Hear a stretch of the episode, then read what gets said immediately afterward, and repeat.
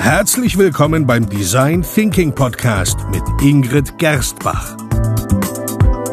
Hier erfahren Sie, wie Sie vertragte Probleme kreativ lösen, weil Innovation kein Zufall ist. Hallo und herzlich willkommen beim Design Thinking Podcast. Hallo Ingrid. Hallo Peter. Ja, weil Innovation kein Zufall ist, deswegen machen wir diesen Podcast. Und in der heutigen Episode geht es um den Unterschied zwischen Erfahrung und Kompetenz. Das ist eigentlich eine ganz wichtige Sache, denn ähm, frage ich dich jetzt mal, stimmt es denn, wenn man etwas nur lange genug macht, dass man dann automatisch auch besser wird? Es gibt ja diese 10.000 Stunden Regel. Ähm, Malcolm Gladwell hat das in seinen Büchern sehr schön beschrieben, wo es darum geht, dass wenn man etwas, eine Fähigkeit erlernt und die lang genug lernt, dass man dann automatisch Meister daran wird. Ähm, die Grundaussage, finde ich, ist darin, dass, dass kein Meister vom Himmel fällt und jeder lernen muss. Das wird aber oft missverstanden, weil ähm, es, es ist nur bedingt so, dass jemand, der jahrelang etwas übt und einübt, dadurch wirklich mehr Wissen auch generiert. Weil vor allem dann nicht, wenn die Zeit nicht gut genutzt wurde, um, um wirklich zu lernen. Wenn du jetzt zum Beispiel immer wieder jahrelang dieselbe Routine nutzt, dann bedeutet das ja nicht automatisch, dass du Meister darin bist. Es kann ja auch sein, dass die Routine ganz grottig ist oder dass du irgendwie, ähm, ja, oft passiert das auch, dass das Menschen ähm, Routinen einüben und dann zum Beispiel in eine neue Position kommen und diese Routine mitnehmen und das nicht mehr anpassen an die neue Gegebenheit. Wenn sich der Kontext ändert, dann müssen sich natürlich auch das Verhalten, sollte sich dann mitändern. Ja. So ist es. Also es bedeutet im Grunde nur, dass wenn jemand den Umgang mit Funktionen erlernt hat, ähm, dass, dass er die dann auch für die nötigen Aufgaben einsetzen soll und weniger, dass ja, dass das durch den eigenen Gebrauch einfach verbessert wird, sondern es muss auch immer in der passenden Situation eingesetzt werden. Okay, das heißt, diese 10.000 Stunden oder wie viel auch immer, wenn man einfach regelmäßig etwas macht, dann wird man wahrscheinlich äh, wohl oder übel schon besser. Aber eigentlich geht es darum, ja, nicht nur Erfahrung zu sammeln, sondern auch wirkliche Kompetenz aufzubauen. Ähm, ja, was sind da deine Gedanken dazu? Also es gibt im Grunde zwei Gedanken, die mich da, da begleiten. Und zwar erstens, dass man nicht automatisch eben durch mehr Erfahrung lernt. Selbst wenn das Selbstbewusstsein stimmt, werden die eigenen Fähigkeiten häufig überdurchschnittlich hoch eingeschätzt. Und das sollte man gezielt hinterfragen. Das ist ja auch eines von deinen Lieblingsthemen, oder? Ja, ich finde dieses Beispiel so nett. Da gab es vor einigen Jahren so Studien dazu. Ähm, zum Beispiel, dass sich 90 Prozent der Autofahrer sich für überdurchschnittlich gut halten im Autofahren. Ja, das ist, ähm, liebe Hörer, immer ein Partygag von Peter, mit dem er dann gerne herumrennt und fragt, wie gut sind sie beim Autofahren. Da mache ich mich sehr beliebt, ja. Es ist der Dunning-Kruger-Effekt, weil, ja, sich einfach die mei meisten ihrer Fähigkeiten überschätzen, gerade bei so etwas, ja, essentiellen wie den Autofahrkenntnissen. Ja, Durchschnitt zu sein, sind auch viele Menschen als Beleidigung in Wahrheit. Aber das ist ein anderes Thema. Gut, das heißt, das ist der eine Gedanke, dass man eigentlich nicht automatisch lernt oder dass man, wenn man sich nicht, wenn man das nicht hinterfragt, eigentlich seine eigenen Fähigkeiten überschätzt. Was ist der zweite? Dass erfahrene Mitarbeiter nicht immer auch die kompetenteren Mitarbeiter sind. Das bedeutet, äh, dass lange Berufserfahrung das wird oft mit, mit mehr Kompetenz gleichgesetzt. Aber gerade junge Kollegen bringen in neuen Bereichen größeres Wissen und mehr Neugierde und Verständnis mit, obwohl es ihnen gar nicht zugetraut wird. Also das ist ähm, oft glauben wir zum Beispiel ähm, ein persönliches Beispiel. Wenn ich zu einem Arzt gehe, dann glaube ich oft, also ich Gott sei Dank konnte ich diesen, diesen Trugschluss auf, auf den Grund gehen, aber oft wird damit angedeutet, je höher der Titel ist, je älter der Arzt ist, desto besser ist seine Erfahrung und desto mehr trauen wir jemandem zu.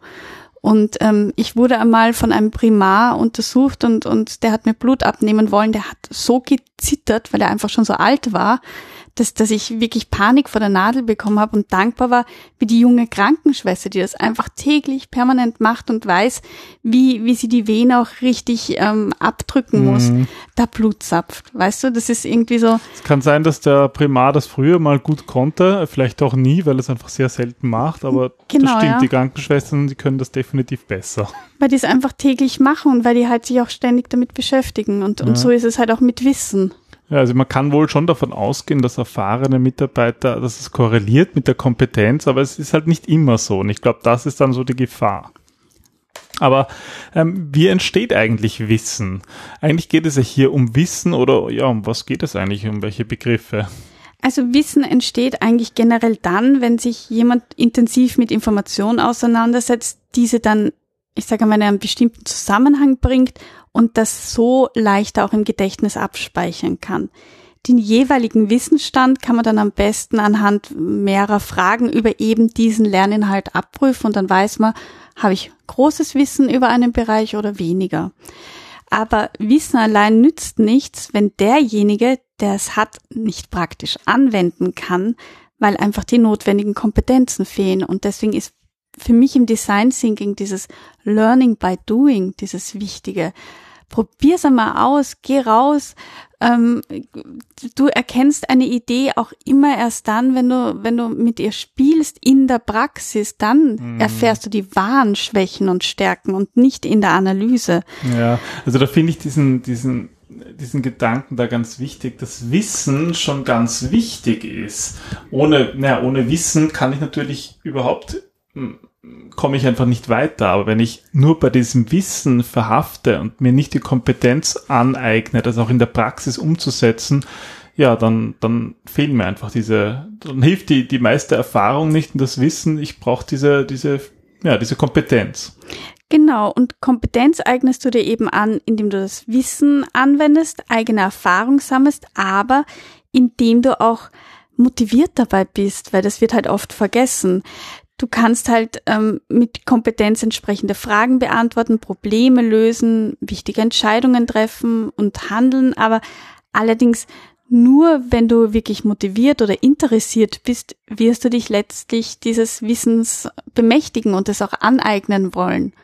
Also ohne Motivation funktioniert das Ganze nicht. Ohne Motivation ist diese Formel Kompetenz ist gleich Wissen, Erfahrung und Erkenntnis funktioniert nicht. Ja, ich glaube, daran erkennt man oft auch den Unterschied von von Leuten, die im Alter wirklich viel Kompetenz angesammelt haben und die geschätzt werden im Unternehmen oder auch darüber hinaus, ähm, versus den Leuten, die zwar auch lange und mehr als 10.000 Stunden Erfahrung im Gebiet haben, aber das eben nicht reflektiert haben, weil sie möglicherweise nie die Motivation hatten, da dran zu bleiben und zu schauen, was sie eigentlich tun. Ja, und also ich finde, das Wichtigste am ganzen Kompetenzthema ist einfach, dass man sich bewusst ist, dass das ein langer Lernprozess ist. Und vor allem geht es darum, regelmäßig Rückkopplungsschleifen einzuführen und zu reflektieren. Und ohne diese ganze Reflexion nützt dieser ganze Wissensaufbau nicht, weil ich dann ihn auch nicht verankern kann. Ich weiß nicht an, an, also unser Hirn ist ja ein neuronales Netz und wir knüpfen ja ständig das Wissen an, vorhandenes Wissen an.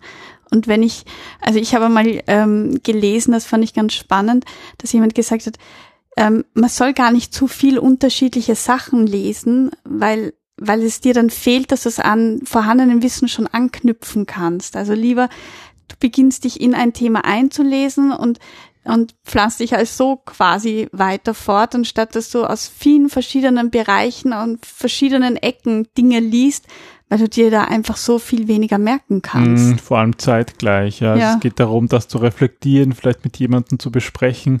Wir machen das ja häufig bei unseren Spaziergängen, genau. ähm, wo wir, ja, du hast mir zum Beispiel heute am Vormittag erzählt von einem Buch, das du gerade liest und da habe ich dann das Gefühl, dass du selber beim Erzählen von dem Inhalt von dem Buch erst so richtig deine ja, deine, deine, dein neuronales Netz im Hirn verknüpfst und die Information dort gespeichert wird und umgedreht und ich lerne auch dabei was.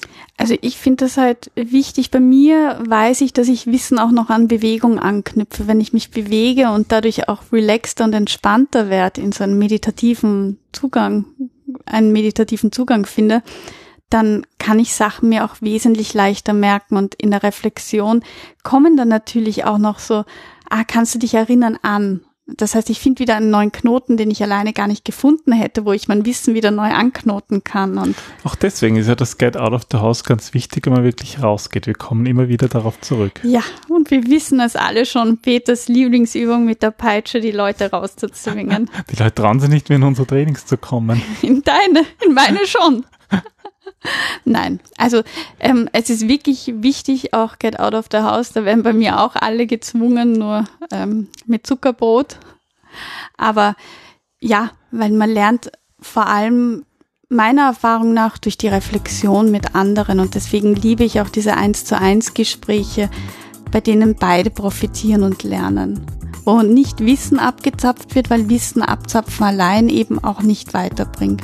Es geht darum, Wissen Wissen zu wissen, wann man es anwendet. Ja, und das ist dann die Kompetenz. Und dafür braucht man Motivation, Wissen, die Erfahrung und die Erkenntnisse. So ist es. Gut, dann vielen Dank fürs Zuhören. Und bis zum nächsten Mal. Tschüss. Tschüss.